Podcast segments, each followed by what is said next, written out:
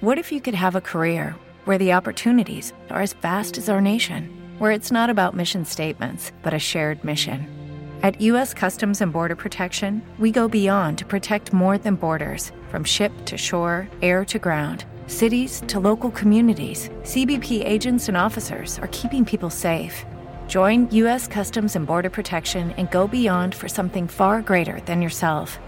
Learn more at cbp.gov/careers.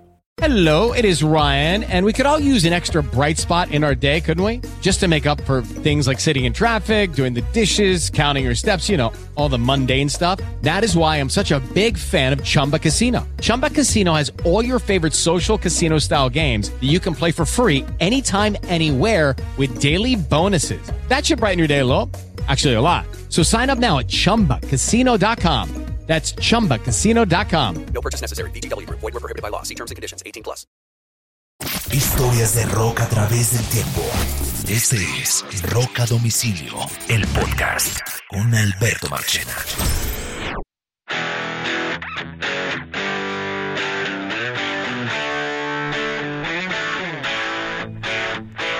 Bienvenidos a una nueva edición de Rock a Domicilio, el podcast.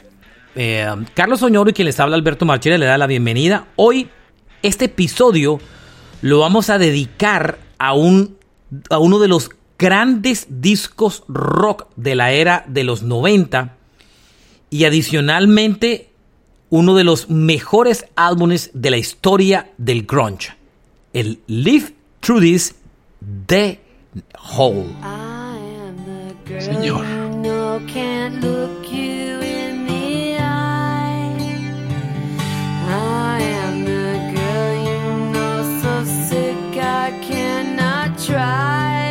En muchas listas, si uno revisa, Oñoro, se encuentra con que este disco es considerado uno de los mejores álbumes grunge de toda la historia. Inclusive, eh, muchas listas lo ponen como uno de los cinco mejores álbumes de la historia del grunge. A la par de álbumes de Nirvana, de Soundgarden, de Alice in Chains, de Alice in Chains, de Pearl Jam, y usted se encuentra siempre Busque, googlee los mejores álbumes grunge de la historia. Live Through This, The Hole, siempre está en el 4, 5, 3, en unos, en unos es 6, en otros es 5, pero siempre está ahí, en los 5 primeros en casi todas las listas de los mejores álbumes grunge de la historia. Así es, así es. Y, y al ser eh, una mujer la que, la que lo lidera, también es uno de los discos más exitosos cantados por una mujer. La historia de por qué traemos este podcast es porque nunca habíamos hablado de, de, de, de Hole, más que de Courtney Love y toda la historia. Y el Live Through This está cumpliendo por estos días 28 años de haber sido lanzado. Imagínese. Live Through This se lanzó un 12 de abril del año 94. Solo para que tengan en cuenta, se lanzó 7 días después de la muerte de Kurt Cobain. 7 días después, Oñoro que fue una vaina dura y complicada. Ya Ese- el disco estaba David listo. Giffen es un suertudo, ¿ah? Ah, Ese David Giffen. David Giffen, Dios mío, es un genio. el disco ya estaba prácticamente hecho, ya estaba distribuido en todo Estados Unidos. Esa época no era la época del streaming ni mucho menos, nada por medio. Y siete días después dijeron, no, el disco hay que lanzarlo, no, ya no podemos detener este disco. Este disco ya está distribuido, ya está enviado a todos los sitios, a todos los lados. Ya no podemos eh, aguantar este álbum y el disco se fue. Y se ganó fue. todos los premios. Le- fue, es considerado histórico. Es un disco, sobre todo Marchena, que el sonido es tan alternativo. Este es el verdadero sonido alternativo. Mire, el álbum se, se lanza el 12 de abril del 94 y de alguna manera cambia mucho la perspectiva sonora de Hole. Claro. Hole era una banda que ya venía de, de haber publicado un disco eh, antes de este, un un álbum antes de este que ya habían publicado, Su primer álbum, Pretty on the Inside. el Pretty on the Inside, 91. eh, que, que lo publicaron independiente, no era distribuido por, por Giffen todavía. Eh, el disco eh, no fue muy vendedor, no vendió mucho, no llamó mucho la atención. Sin embargo, el disco tuvo muy buena crítica. Mucha gente habló muy bien del disco. Pero para este álbum, el grupo de Courtney Love, eh, entre otras, quisieron tener un, cambio, querían crear una percepción diferente de grupo. Eh, querían sonar menos rústicos y querían ser más comerciales y sonar más melódicos. Por eso, de alguna manera, el Pretty on the Inside, que era súper eh, brusco o, Pesado, o crudo, pesado, este era un disco muy melódico. En parte porque Courtney Love quería ser comercial y, y quería competirle al propio Kurt Cobain. Así es, no, Marche, y también hay otra cosa. Eh, Pretty on the Inside es pre-grunge. Y entonces...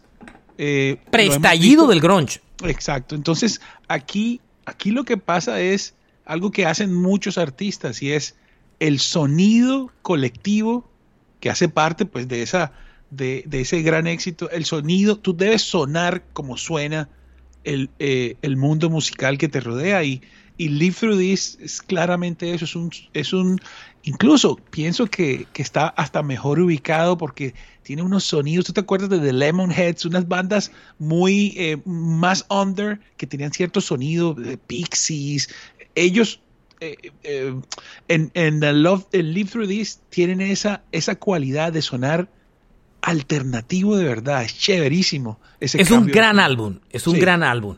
En esa época, cuando este álbum salió, recuerden que Cobain muere un 5 de abril del 94, este disco sale siete días después, exactamente siete días después, ya Courtney Love era la esposa de Kurt Cobain, ya se habían casado en Ya Honolulu. ya, había O sea, tenido un hijo. Ya había tenido un hijo. Ellos se habían casado ya unos, unos, uno- un tiempo atrás.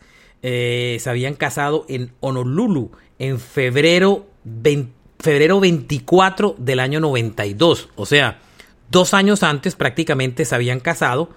Y eh, Love se había, vuelto, se había convertido en mamá en agosto 18 del 93. O sea, ella nació, se casaron ya con Courtney Love con barriga. ¡Qué escándalo! Agosto 18 del 93 es cuando nació Frances Bean Cobain. Eh, o sea que ella cuando graba este disco ya es mamá. Y ahora le vamos a contar una historia que pasó alrededor de en ese tiempo en la mitad, pero lo, lo dejamos para más adelante. Eh, mucha gente piensa que Live Through This, usted, usted que es mejor que yo para traducir, traduzca Live Through This en español, Oñoro.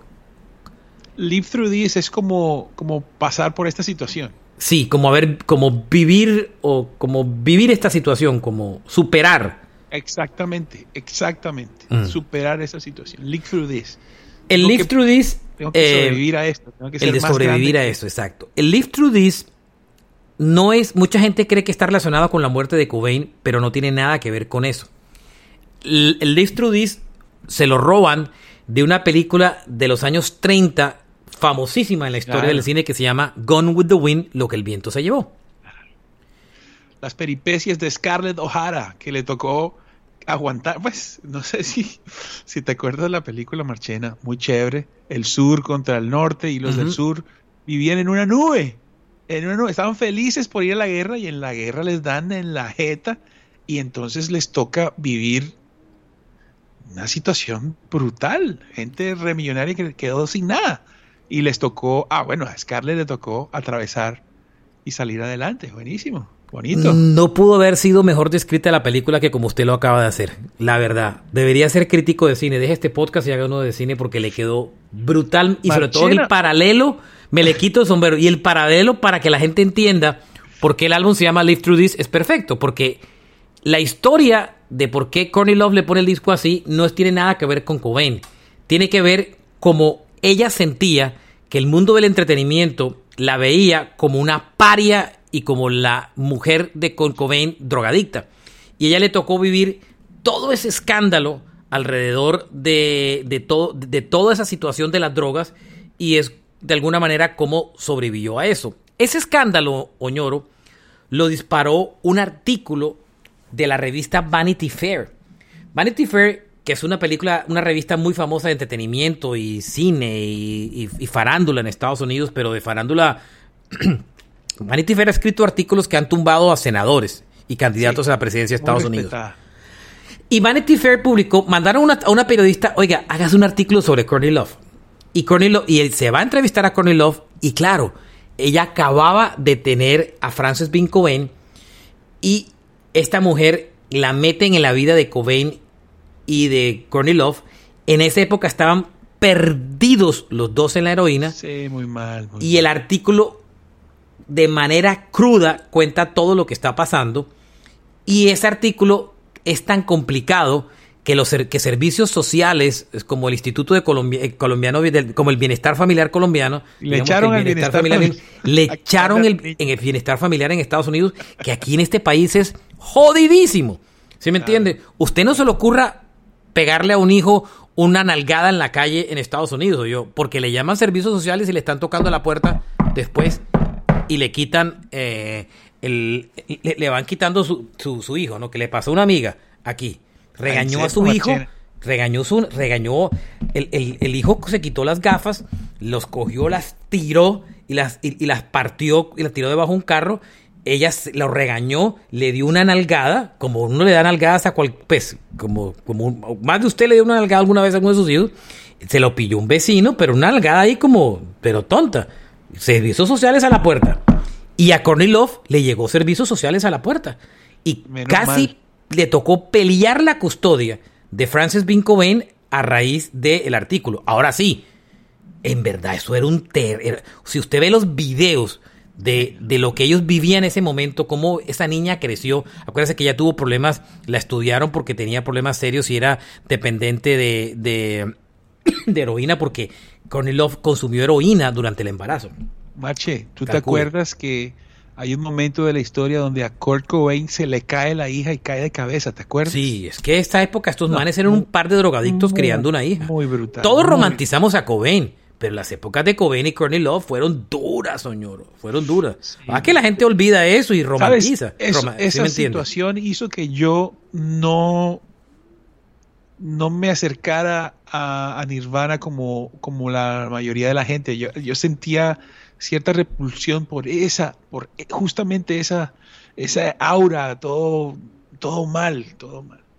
Sí. Yo no, yo no, mm, yo tampoco fui gran fan de Nirvana. Los admiré, los soné mucho en la radio, compré sus discos y todo, pero que usted me diga que era el, yo era más fan de Pearl Jam, para que vea. Siempre fui más fan de Pearl Jam que de yo de. Alice in Chains. Y todavía lo soy más fan de Pearl Jam. Yo tengo casi, no tengo todos los discos de Pearl Jam en CD, en vinilo y DVDs y tal.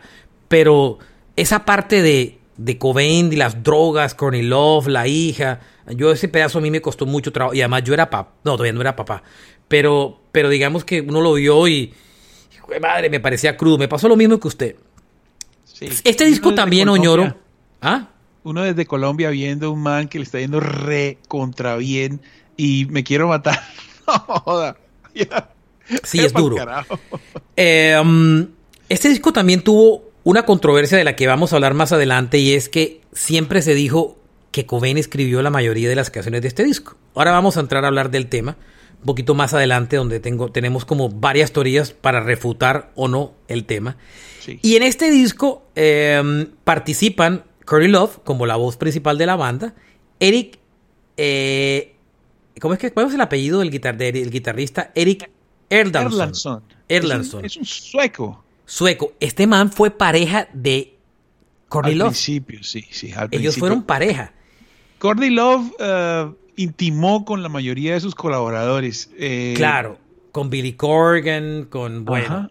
Pero Esa la historia, muy conectada, ¿no? Marcela, cuando ella. empiezan a grabar este álbum Live Through This, ellos estaban viviendo en Los Ángeles y cuando van a grabar el disco, ahora llegamos a ese pedazo, le Courtney Love le dice a toda la banda que se vayan a vivir a Washington, ahora le digo dónde es el, el estado, para y que se vayan a vivir ahí porque ahí van a grabar el disco, en, en, eh, ahí van a grabar el disco y que se vayan... dices. ¿Ah? En el estado de Washington. Sí, en el estado de Washington. Pero la ciudad ahora se la digo. Que se vayan para allá, eh, eh, Cata- Catatry, Washington, que era donde quedaba la casa de, de- de- de ellos dos, de Cobain y de Kornilov. Y todo Hall se va a vivir a la casa don- con, con Cobain a bordo. Y ahí ellos se dedican a grabar el disco mientras ella está entre la maternidad y, y su vida de esposo con, con Kurt Cobain. Y ahí está Kurt Cobain con ellos viviendo. Claro, y el ex, y el exnovio de Courtney Love está ahí en esa historia. ¿Sí me entiendes? Que hay cantidades de historia de lo que pasó alrededor. Oh, no, pero sabes, Marche, Eric Erlandson eh, después es pareja de la bajista de la banda, ¿no? Claro. En, ese- en esos momentos. Yo creo, sabes, Eh, por alguna pelea que hubo a futuro, La bajista que se, que, que se- que muere, ¿no? Que muere de una sobredosis. se muere dos meses después de que muere Kurt Cobain. Claro. de hecho. Entonces se mudan Eric Eldanson, que es el guitarrista, Patty Shanefield, que es la baterista de la banda, y Kristen Paff, que es la bajista del grupo, que era la genio, era una pequeña niña genio, tocaba eh, el, el cello, era música, era la berraca, venía de tocar en otra banda eh, como tal, y termina aterrizando en este grupo eh, después. Este grupo tuvo dos cambios, la verdad. Ellos habían perdido a, a dos integrantes del, del grupo, a la baterista y a la bajista, incorporaron a dos nuevos miembros eh, al grupo. Hay una cosa que Courtney Love siempre tuvo claro, ñoro, y era que quería que este disco, ella, ella tenía una competencia interna con Kurt Cobain y quería superarlo. Eso, eso, bueno, a ver, ella, después de estar con Kurt Cobain, lo que me parece a mí es que Kurt Cobain la, la ayuda, la jala, pues, por el contrato discográfico es con la misma disquera, con David Geffen, por ejemplo. Sí, ellos se consiguen, un, ella se consigue, pues lógico, pues andaban juntos y David Giffen se lo lió que el grupo era bueno. Pero oiga, oiga, por una cosa. Ocho discos. Oiga, no, no tantos, son cuatro discos nada más. no, ellos hacen cuatro, pero el contrato es por ocho. Ah, sí, y pues eso no lo cumplen. Pero a lo que voy, Oñoro, es que a la hora del té, el Live Through This, voy a decir una cosa que va a herir sentimientos. Live Through This es un álbum que puede ser superior al In Utero de Nirvana. Sí, sí. Lo que pasa es que lo que pasa es que Kurt Cobain en su genialidad decidió ser artista. Eh, Es, es algo eh, complicado, pero, pero él le pega con el Nevermind y después empieza a hacer cosas que. Lo que le da la gana. ¿Te acuerdas, Marchena, que hubo, hay un video por ahí legendario de MTV donde le entregan el disco, el in utero a la gente para que diga qué piensa del disco después del estallido de Nevermind? Y, está claro que, que, ahí pasa algo y ella, pues, ella sí se monta en la, en la rueda eh, y bueno, y digamos que le, va más o menos bien, ¿no? La historia es que Kearney, como el grupo veía, quería, Love quería desprenderse de como todo el mundo la percibía, como la mujer de Kurt Cobain, la mamá de la hija del, del- hijo de Kurt Cobain, del, de la hija de Kurt Cobain, y quería que proba- probara su banda. Y ella realmente hay una cosa que, que lo dice, y es que ella no quería ser Kearney Love, ella quería defender su concepto de banda. Eh, y eso hay que darle el crédito a ella. Ella quería eh, eh, resaltar esto. El disco tiene grandes, grandes canciones. Por ejemplo, Miss Word, que es una tremenda canción que fue originalmente escrita en el año 92, mucho tiempo antes del lanzamiento del disco. Eh, ese- es- esa canción, inclusive, ahí habían dos integrantes del grupo que se llaman Jill Emery y Cardine Root, que dejaron el grupo y Miss Word era una canción que ya tocaban ellos en las giras del primer álbum, eh, del Pretty in the- on the Inside. Por eso es una de las teorías que dice que Kurt Cobain no escribió estas canciones, porque Miss Word y Doll Parts y previa. las cantaban, la- las tocaba Hall durante las giras del Pretty on the Inside. O sea, cuando prácticamente Cobain y... Bueno, no, porque ellos se conocen en el año 89-90. Se conocen, eh, Courtney Love. O sea que si hubiera querido influir en componerlas, tampoco es una prueba, porque ya Courtney Love y Cobain se conocían Pero, desde esa época. Marche, ¿sabes? Y, y- y la banda tiene, eh, tal vez ella es, es la cara y, y la voz, porque la voz es muy particular, es excelente, pero musicalmente esta banda tiene un genio y ese genio es Erlandson. El, Sí. el guitarrista. Claro, claro, Claro. Y él es el que se encarga de hacer cositas con, con, con Kurt Cobain, musicalmente hablando, pero, pero si esa banda tiene, suena como suena, es gracias a- a- al genio de Erlandson. Y el último disco que sacaron fue sin él. Y ahí es donde estaba la pelea, porque hay un, hay un pacto entre ellos dos, donde no puede haber Hall sin, sin Erlandson. Pero Cornell no lo cumplió. Eh, este grupo se ha intentado reunir una vez más y Hall siempre ha dicho que, que quiere reunirse una vez más, pero no, no pasó. Eh, Doll Parts es otra canción del disco, muy buena, espectacular. Y dice que es, la letra de la canción, además este fue un gran sencillo, la letra de la canción está basada en las inseguridades que sentía Courtney Love por ser pareja de Kurt Cobain. Esta canción, la Courtney Love cuenta que la escribió en el baño de un estudio de grabación de un productor de punk que se llama eh, Joyce Lyhans. En el baño de ese, de ese, de ese sitio grabaron, eh, compusieron esa canción. Y otra de las que son las tres grandes canciones del disco, Miss World, Doll Parts y Violet. Violet es brutal, es una de mis favoritas. Esta canción eh, está inspirada en un ex. Y una vez Courtney Love se presentó en el programa de Jules Holland, eh, muy famoso en televisión en, en, Inglaterra. Y en el programa de Jude Holland Oñoro le preguntan de qué trata la canción y ella dice, esta canción está inspirada en un ex mío que por cierto en estos días se está quedando calvo. en un payaso, en un jerk que solía ser mi exnovio y que por estos días está perdiendo su pelo. ¿Quién era? Billy Corgan. Puede, era Billy Corgan. Acuerde que cuando ellos eran parejos, pareja, era la época de Corgan con pelo. El Siamese Dreams, eh, Billy Corgan todavía tenía pelo. Antes. Judy was boring. Hello. Then Judy discovered ChumbaCasino.com. It's my little escape. Now Judy's the life of the party. Oh baby, Mama's bringing home the bacon. Whoa, take it easy, Judy. The Chumba life is for everybody. So go to ChumbaCasino.com and play over 100 casino style games. Join today and play for free for your chance to redeem some serious prizes. ChumbaCasino.com. No purchase necessary. Void where prohibited by law. 18 plus terms and conditions apply. See website for details. De, en la, eh, previo a Nirvana y previo a Kurt Cobain, eh, Hole fue telonero de, de los Smashing Pumpkins. Porque ya eran pareja. Porque Billy el, Corgan y Courtney Love eran pareja. Previo, previo a... Previo, a, a Cobain. Y antes de eso, el lugar donde ellos ensayaban era el ensayadero de los Red Hot Chili Peppers, que ellos se lo prestaban a ella. ¿Qué tal? Conectada la chica. Este disco pasa otra cosa y es que firman con DGC, que es la disquera, una de las filiales de David Giffen, que como usted dijo es un halcón brutal.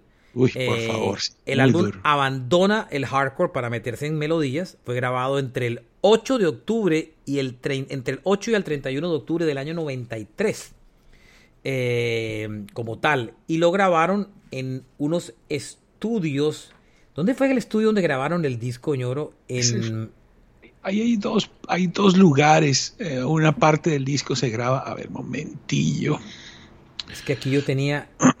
yo me acuerdo que, que, lo grabaron en un, en un, en un sitio rarísimo. Eh, pero ahora no A me ver. acuerdo dónde fue que lo grabaron. Una, en, en, en una, en un lugar donde no era común Mira, grabar disco. Se Mm. llama en Tree Clubs Sound Studios en Georgia. En Georgia. Claro. Y dice aquí, este, el estudio fue reservado en recomendación por los Smashing Pumpkins, quienes grabaron el segundo álbum, Siamese Dream, ahí. O sea, buscando, Miren mira, quién es el productor del disco. El productor del disco es una pareja que es Paul Q. Calderon con Sean Slade. Calderon Ah. y Slade habían producido el Pablo Honey de Radiohead. Por favor. y habían también- producido a Morphin, habían producido a los Big Mighty. Mighty Bostons y habían producido a Lemonheads. Recuerden Mira que que- otra de las parejas sentimentales de Courtney Love fue Even Dando, el cantante de Lemonheads. Oye, no sabía, yo mencioné Lemonheads al principio. ¿verdad? Claro, yo, yo- qué yo dije, yo dije de- se debe saber la historia. Even Dando fue. Even Dando fue pareja de Courtney Love durante un tiempo. Claro, el de Mrs. Robinson, qué bueno. Claro, y el de Into Your Arms. Tremenda banda. Oye, pero ¿y estos manes productores duros, Mighty Mighty Bostons, The Radiohead del. Pablo Honey, ¿no? Imagínese. Que es el disco gronchero de Radiohead. ¿no? Mira, Dinosaur Jr., estas bandas que hacen parte como de una segunda línea, pero en realidad es como del, del super underground, del verdadero alternativo. Esta vieja fue donde era. El que mezcló el disco es Scott Litt, que es el productor del Out of Time de R.E.M. Para que tenga Puros idea. duros, puros duros. Puros duros. O sea, tenía. Bueno, estaba firmada por Giffen. Giffin le iba a dar lo que quisiera, señor. Sí, sí. Giffin ponía a rodar la plata. Bueno, y dicen Marchena que el avance que le dieron a Hole fue de un millón de dólares por esos ocho eh, discos. Eh, y adicionalmente la regalía que le daban a Hole era más alta que la regalía que recibía Kurt Cobain por sus discos de Nirvana con David Giffen. Fue mejor negociado, porque acuérdese que de todas formas cuando Cobain negoció, negoció con Sub Pop y Sub Pop le vendió a, a Giffen. Eh, pero Sub Pop realmente era una disquera pequeñita y cuando negociaron mm, Nirvana no era tan famoso. Acuérdese que una- ahora que ahora que lo dices, Marchena, que, que si que si se que si fue Kurt Cobain estaba metido y tal, por ahí hay gente que dice que lo más probable es que no, porque él incluso participa en los coros de una canción. él pero- hace coros en dos canciones del disco. Ajá. Ahora aquí vamos a hablar de la teoría. La temática del disco habla sobre la preocupación por, el- por, por esa excesiva preocupación de la belleza. Recuérdese que Courtney Love era bonita, pero muy linda, pero el tema de las drogas la hacía ver muy mal Oh, y, y- y- y la, y Marche. la ponía muy fea. Pero ella era una mujer divina, mona, con unos ojos su- divinos y todo. Recordemos parte de su pasado, ¿no? Se dice que, que ella recorre el mundo siendo strip dancer y al parecer rozando la legalidad de su edad. Correcto. Una mujer muy trajinada, vivida. Eh, la maternidad también es un tema en este disco. Eh, un poco de el, el- la anti, el, el antilitismo también es importante. Eh, y de alguna manera cómo la, cómo la industria veía a una mujer.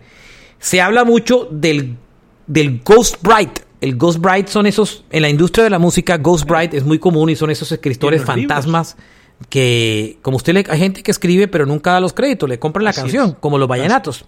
Como pasó con el maestro Varela, si no estoy mal. Sí, Ghost Bride. Los que escribían eran otros, compraban la canción, le daban un billete y los, y los créditos iban a nombre de quien ponía la canción y listo. Ghost Bride. Y decían que pues Cobain había sido Ghost Bride de este disco. Las teorías son muchas. Muchos dicen que no. La mayoría coincide que no. Eh, él, hace, él sí hace backing vocals en dos canciones del disco. En dos canciones del disco aparece como tal. Marche. Eh, ujú. ¿Tú sientes en alguna canción, ah, esto, esto es Nirvana? Sí, Yo- hay alguna canción que, se- que me suena mucho a Nirvana. Sí. A mí, yo le voy a decir cuál me suena. a Nir- Una, hay una canción que me suena específicamente a Nirvana. Se lo voy a poner, voy a buscarla a ver si la encuentro aquí. Pero hay una que sí me suena mucho a Nirvana. Y, y creo que es una de las canciones donde Cobain hace los, los, los backing vocals. Esa canción se llama esta, mire.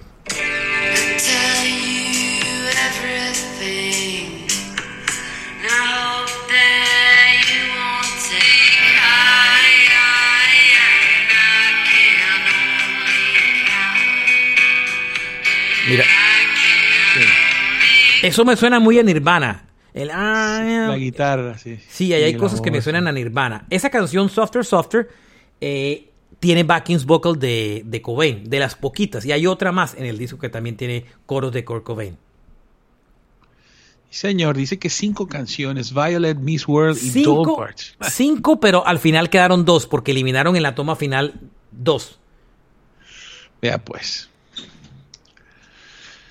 Creo que tiene. Los coros quedaron en, la- en el corte 2 y en el 8, en Miss World y en Softer Softener.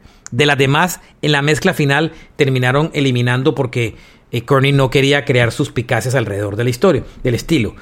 Em, ¿Qué otra cosa yo quería decirle? Este es el único disco que tiene como bajista Christian Piaf, eh, que es la que muere. Y ella, ella venía de esa banda que se llama Janitor Joe.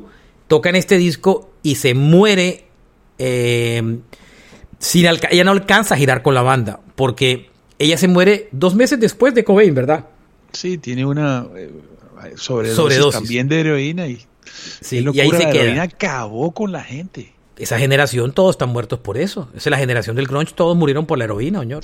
Todos, todos. El de Alice in Change, eh, bueno, mal. y se fue llevando todos con el tiempo. Soundga- eh, em, eh, Chris Cornell, Mira que, todos. mira que hay una canción, hay una canción de esta, esta banda que, ta- que canta Born to be Wild, Steppenwolf. Eh, esa canción se llama The Pusher. Entonces, el, el- el- en la canción el tipo dice que, que el dealer es muy diferente al pusher. El pusher es el que vende la heroína. Da- dice como que, eh, sí, como que es un trabajo demasiado malo, demasiado sucio, porque la gente se muere. Qué brutal, qué brutal eso de la heroína. Muy fuerte. Ah, Ellos empezaron a escribir el disco, inclusive el 8 de noviembre empiezan a grabar canciones. Está lo que usted y yo hablábamos antes de entrar. Eh, Cobain estaba girando por Brasil y estaban grabando canciones del Inútero por esa época.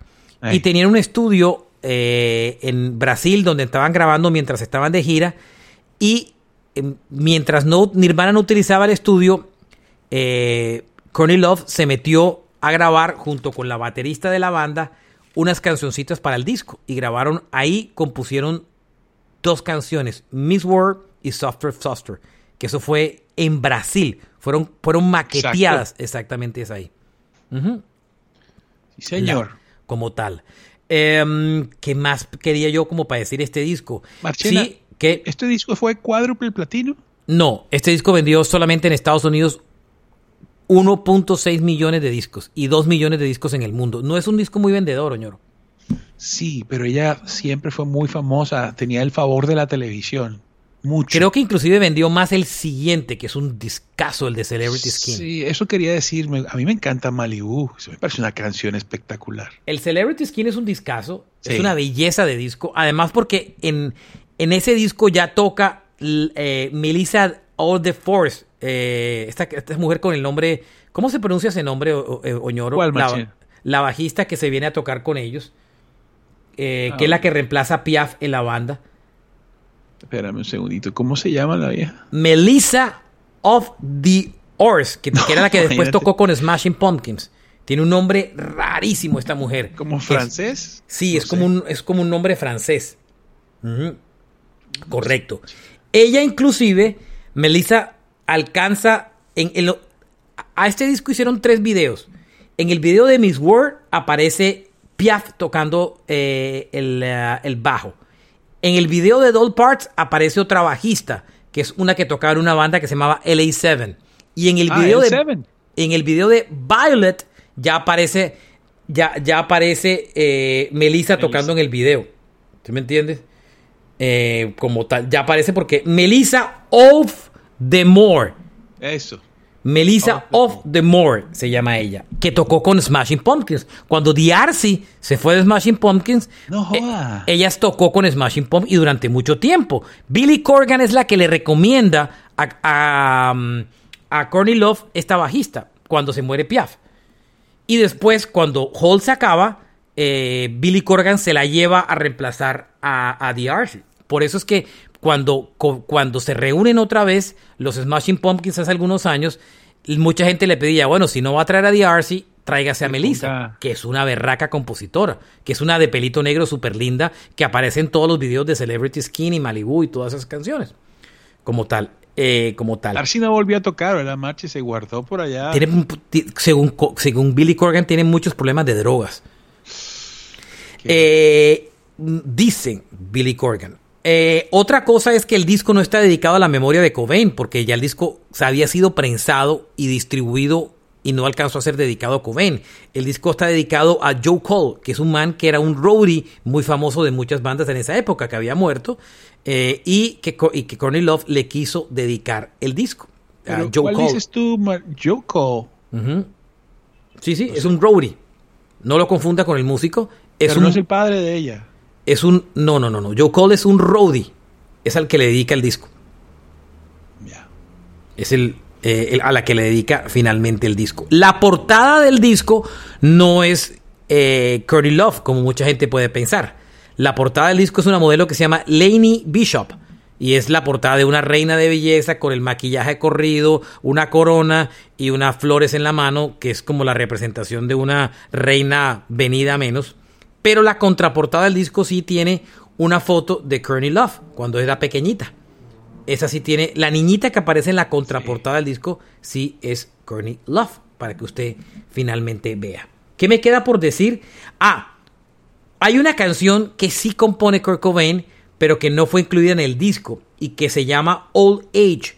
Se utilizó como lado B de uno de los, de uno de los singles de esa época. En esa época todavía se lanzaban sencillos en CD y hicieron uno de los sencillos del álbum, incluyeron como B-side una canción que se llama All Age. Esa canción sí tiene créditos, bueno, no tiene créditos de composición de Kurt, de Kurt Cobain, pero sí abiertamente siempre se ha dicho que fue compuesta por Kurt Cobain. Marche, La duda Marche. queda abierta, ¿no? ¿Mm? No, pero ellos, ellos sí tuvieron sesiones donde compusieron canciones juntos, pero esas Sí. canciones no salieron a la luz, por lo menos ahí no. No, ellos, ellos grabaron varias canciones. Hay una canción del disco, eh, él le metió coros a una canción que se llama Asking For It, que está en el disco, pero lo borraron. Softer, Softer sí lo dejaron. En Violet le dejaron los voz. Pero digo, en cuanto a composición, ¿no? Ah, no sé. Eso sí es un misterio, ñoro. Sí, ellos, ellos, ellos tienen canciones juntos, pero no fueron utilizadas para Hole. Acuérdate que la mitad de Hole es Erlandson. Claro. Y también, claro, pero siempre habían dicho que Cobain había escrito. Acuérdense que hay, hay, hay canciones que no componen. Acuérdense que Miss Word.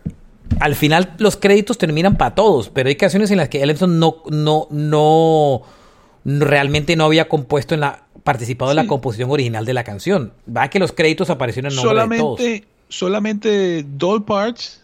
eh, I think that. Bueno, no, no. Todas las canciones son de Erlandson con Courtney Love, a excepción de una que es sola de, de, de Courtney Love. Love. Este disco hay una cosa, de ñoro. Stuart Moxham.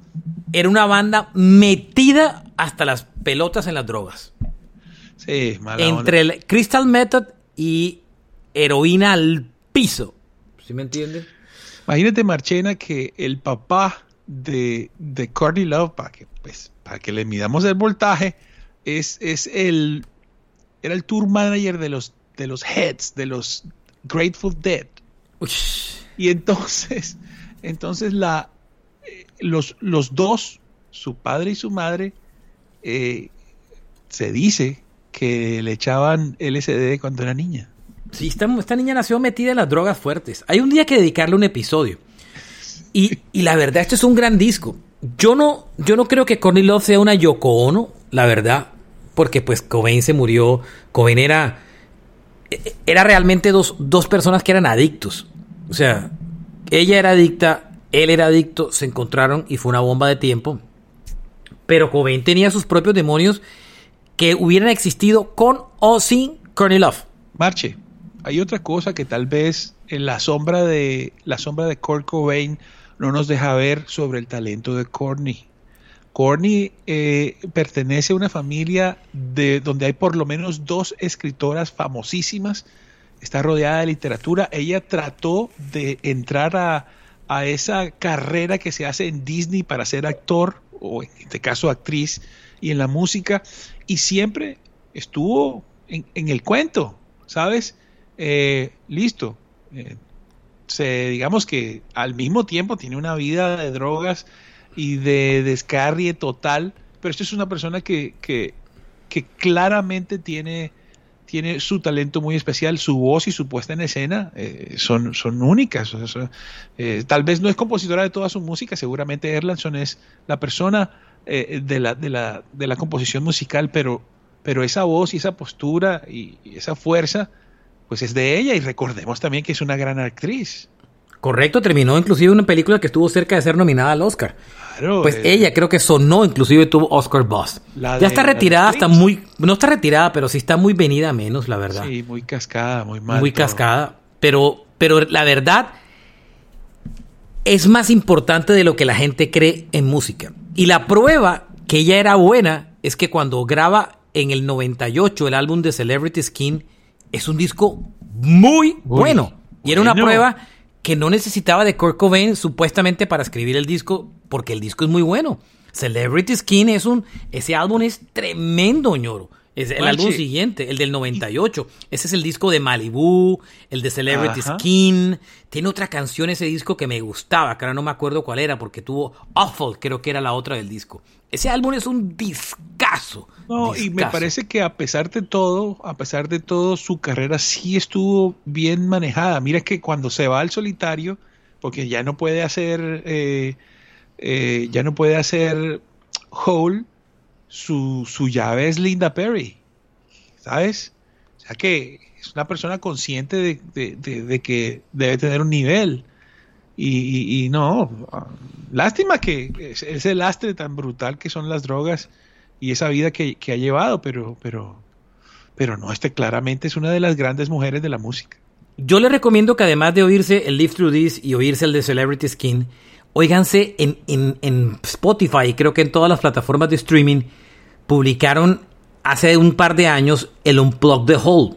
Y en ese Unplug, entre otras, hay una versión de All Age, que es la canción que sí escribe con Kurt Cobain, y hay una, hay- le hace un cover a Hungry Like a Wolf de Duran Duran, entre otras vainas. Vea Chéquenlo porque si está en la plataforma de, de está en la plataforma de, de Spotify, seguramente debe estar en todos los.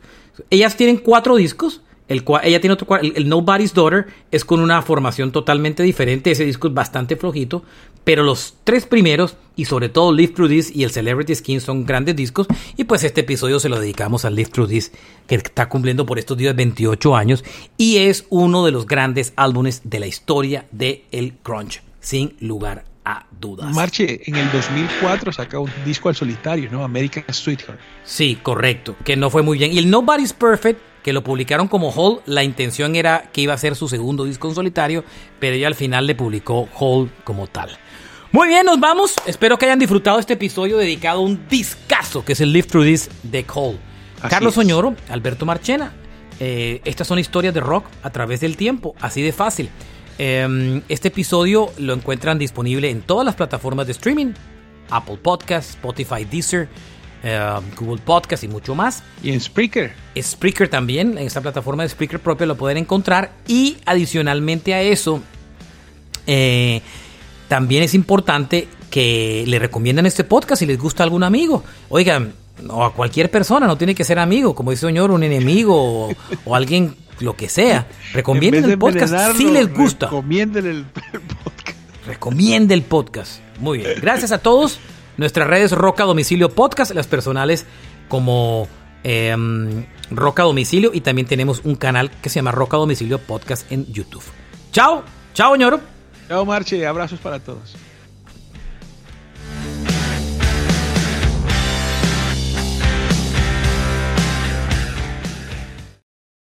With the Lucky Land slots, you can get lucky just about anywhere.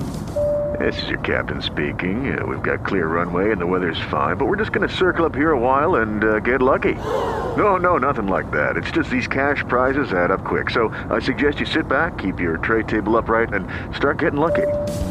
Play for free at LuckyLandSlots.com. Are you feeling lucky? No purchase necessary. Void where prohibited by law. 18 plus terms and conditions apply. See website for details.